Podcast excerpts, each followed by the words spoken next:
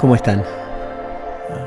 Soy el pastor Daniel y este es un podcast eh, diferente porque los tiempos que, nos están tocando vivir son diferentes.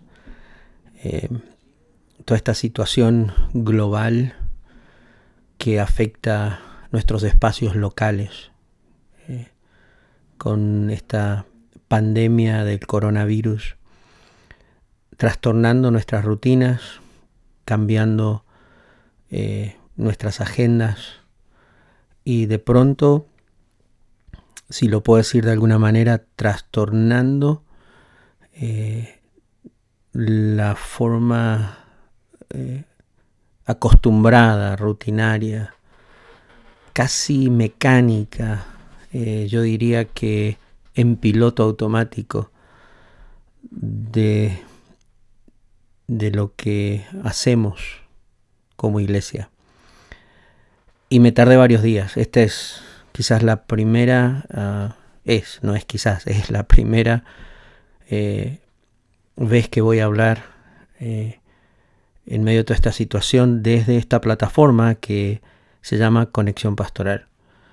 Y hablarle a los pastores, hablarles a los líderes de la iglesia, hablarle a cada miembro de la iglesia del Señor, no importa denominación, no importa eh, eh, tus valores o tu teología. Ah, pensé mucho, porque mi, gran dilema y mi oración delante del Señor es, Señor, ¿cuál, es eh, nuestra contribución desde Conexión Pastoral? ¿Cuál va a ser ah, nuestro aporte de parte tuya a la iglesia, a la sociedad, si tenemos que hablar, ah, si tenemos que decir algo. Honestamente no, no he aparecido en ningún medio social, ni he eh, grabado nada antes porque en oración y en reflexión profunda eh, no quería hablar por hablar, no quería decir lo que todos están diciendo y no por menospreciar lo que todos están diciendo, porque muy probablemente sea necesario que digan lo que todos están diciendo. Pero sentía que mi responsabilidad delante del Señor era si voy a hablar, hablar algo que, contribuya a este tiempo. Que realmente no sea yo, sino sea la voz del Espíritu Santo, quizás provocando el diálogo en la iglesia, la reflexión o la confrontación en un área en la que no estamos hablando. Y desde esa perspectiva quiero proponerte que conversemos no tanto cómo vamos a hacer iglesia, sino quizás una de las preguntas que necesitamos contestarnos como iglesia hoy es cómo vamos a ser la iglesia del Señor. Hay una diferencia entre hacer y ser. Ah, siento que todos estamos hablando de cómo vamos a hacer, las llamadas entre pastores, cuando buscamos en, el Internet o, hablamos con otros preguntando qué estás haciendo, cómo vas a hacer la reunión el domingo, cómo vas a hacer para seguir en contacto con la gente, cómo vas a hacer para em, eh, pagar las cuentas y, seguir teniendo ingresos, cómo vas a hacer para, para poder seguir entrenando los líderes. Em, y, todas son preguntas válidas, eh, pero todas, todas las preguntas que tienen que ver con lo que hacemos eh, definitivamente están eh, relacionadas con lo que somos. Todo lo que hacemos está relacionado con lo que somos. Y yo quiero preguntarte, ¿cómo vamos a ser iglesia? No tanto qué vamos a hacer. Voy a dejar que otros contesten esa pregunta. Pero siento que que mi responsabilidad es, conversar con ustedes. Porque cuando hablamos de, de quienes somos y de ser, estamos hablando de nuestros paradigmas, estamos hablando de nuestra teología, estamos hablando de nuestros conceptos preconcebidos de, a través de los cuales ah, actuamos y, y, aceptamos o rechazamos cosas son mis paradigmas de quien creo que soy o de quien creo que debo ser, lo que determina si, si decido cancelar una reunión física en el templo y hacerla de forma virtual o ah, no tengo ningún problema en ir virtual eh, acatando las instrucciones del gobierno, porque detrás de, las dos decisiones hay un paradigma. y ese es el mismo paradigma que a veces trae discusiones irrelevantes en, los medios sociales, en Facebook o en, en esas plataformas donde, donde cuestionamos a los que se reúnen y cuestionamos a los que no se reúnen. Pero quizás en lugar de, plantear y estar analizando lo que hacen o no otros, ¿por qué no hablamos de lo que somos? O lo que al menos deberíamos ser. y, revisar ese paradigma. Porque si podemos ponernos de acuerdo en quién eh, el Señor espera que seamos, creo que todos nosotros vamos a darnos cuenta que la forma en que hagamos las cosas va a ser muy diversa, pero al final del día no importa, porque lo que importa es que si lo haces de esta manera o aquella, al final todos estamos siendo quien Dios nos llamó a ser. y quiero plantear la conversación desde esta perspectiva. Desde hace muchos años estoy eh, pensando, eh, creo que ha sido una inquietud del Espíritu Santo, de, cómo la iglesia debería ser mucho más horizontal y menos vertical.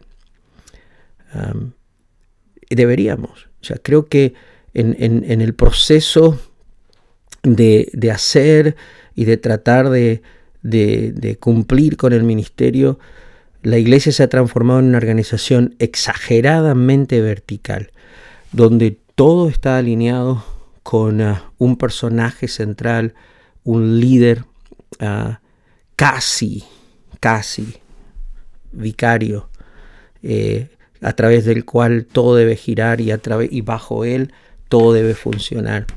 Y estamos tan verticales que entonces tenemos a nuestros organigramas de tal forma que todo necesita partir de una cabeza que, que, sea visible. Y no estoy hablando de que no creo en el orden ni en autoridad delegada.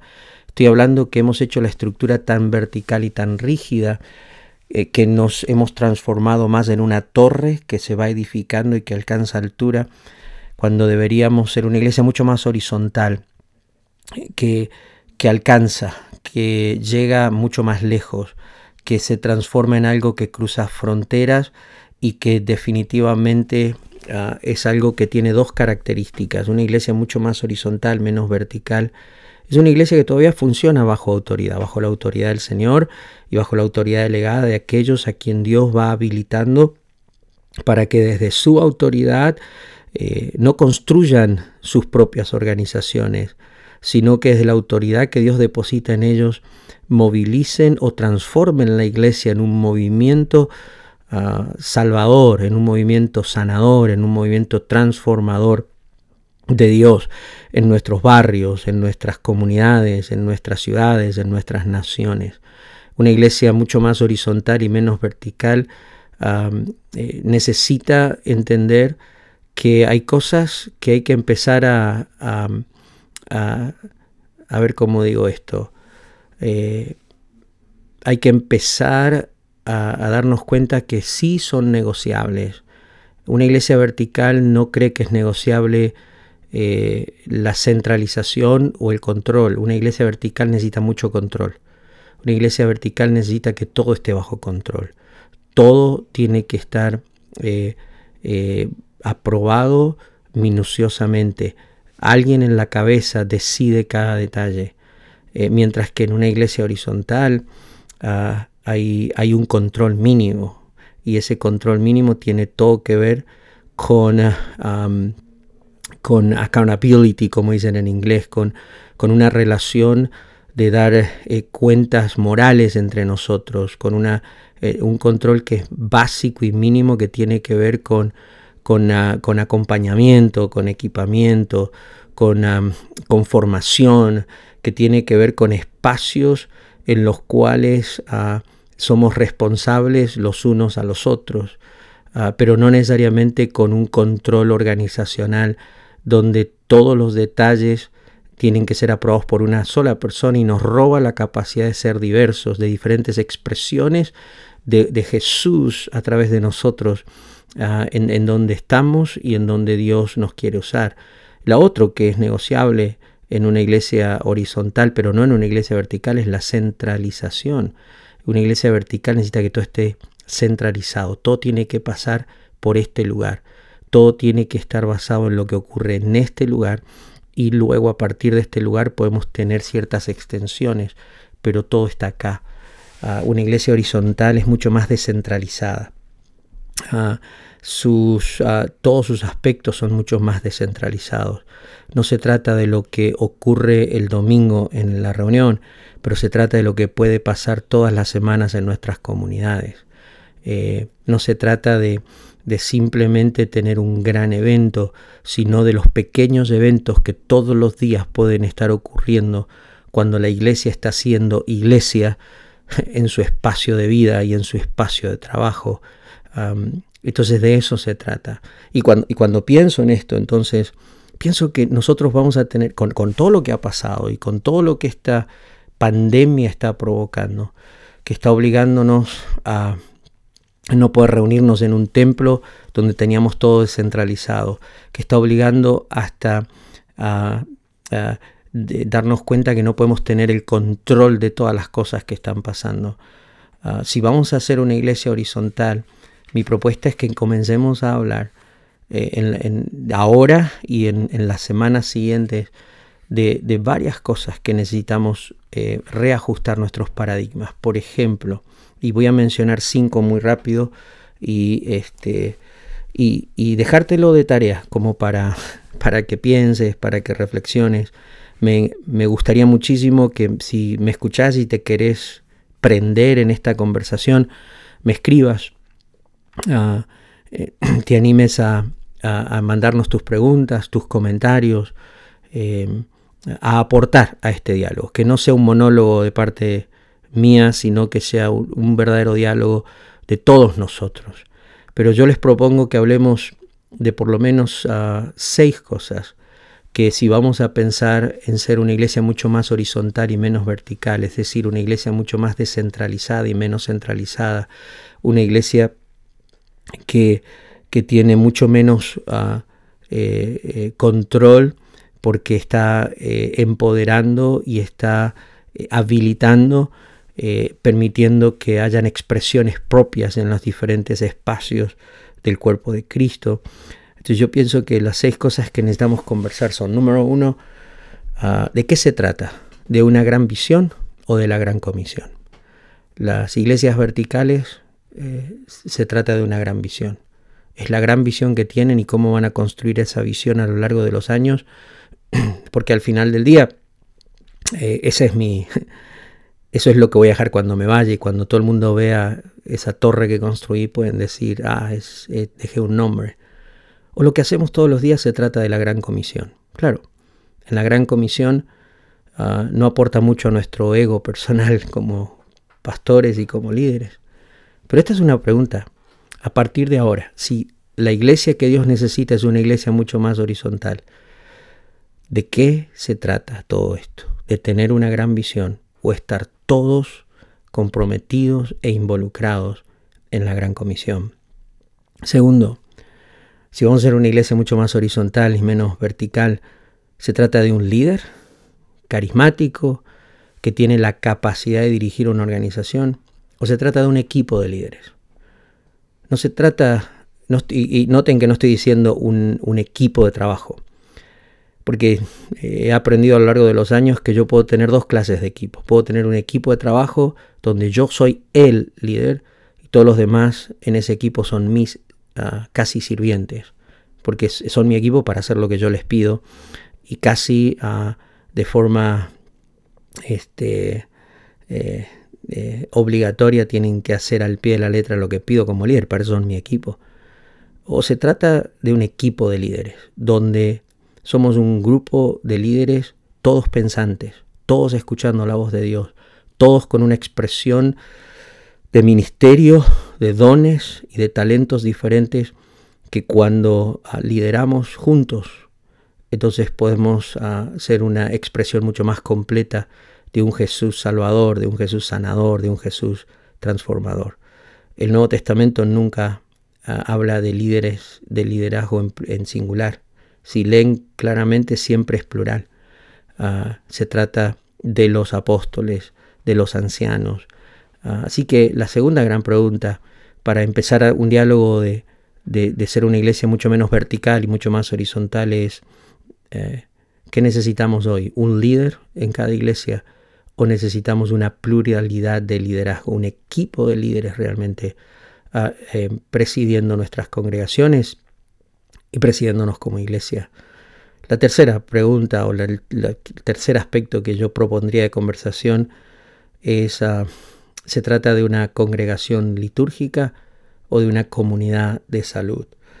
Eh, creo que las iglesias verticales construyen congregaciones litúrgicas, tienen un programa, eh, tienen, hasta parecen, ah, sin crítica por supuesto, pero, pero es todo una, eh, un, programa que parece a veces un show donde preparamos al pie de la letra lo que va a pasar y tenemos toda una liturgia que hay que seguir y venimos, la cumplimos por una hora en, uh, en algunos grupos étnicos donde no necesitan mucho tiempo para, para una reunión o hasta dos, tres, cinco horas en, aquellos que, que, somos más uh, de reuniones largas.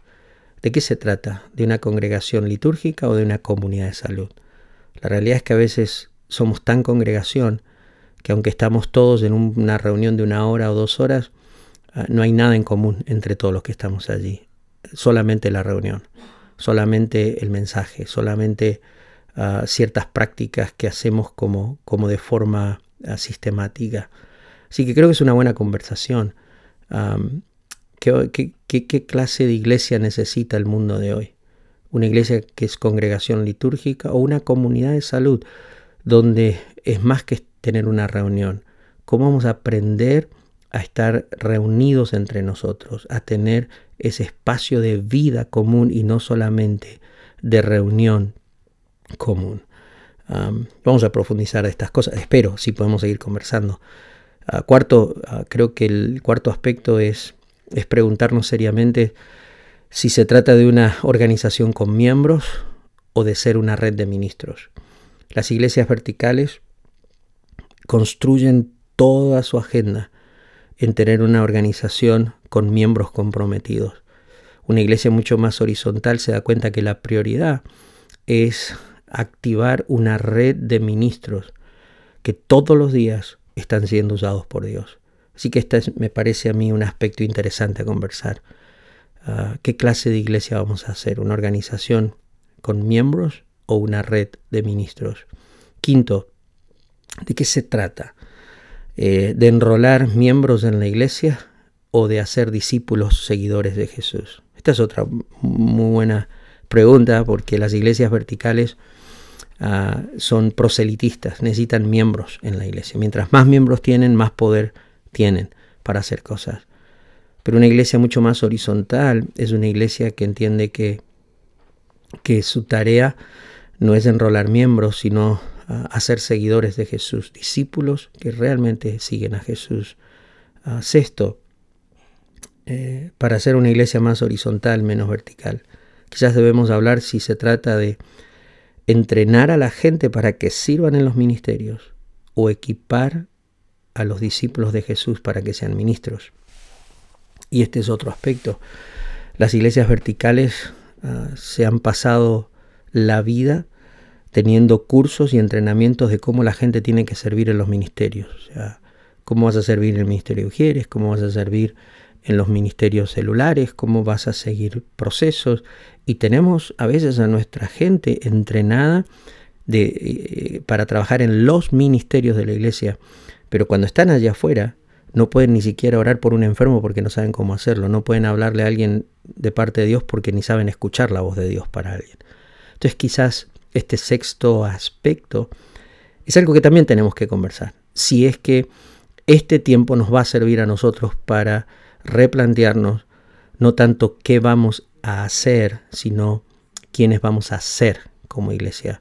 Es vamos a estar entrenando gente para que sirvan en los ministerios o nos vamos a dedicar a equipar a cada persona de nuestra iglesia para que sean ministros de Jesucristo.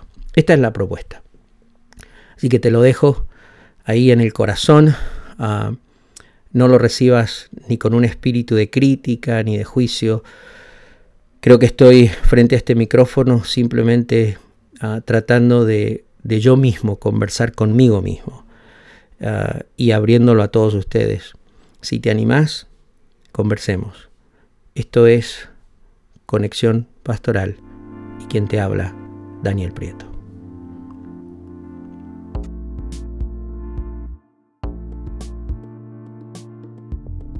Conexión Pastoral es un ministerio dedicado al desarrollo de iglesias, pastores y líderes saludables que cumplen con la misión de Dios. Gracias por escucharnos. Te invitamos a ser parte de Conexión Pastoral. Juntos podemos lograr ser una iglesia saludable que cumple con la misión de Dios.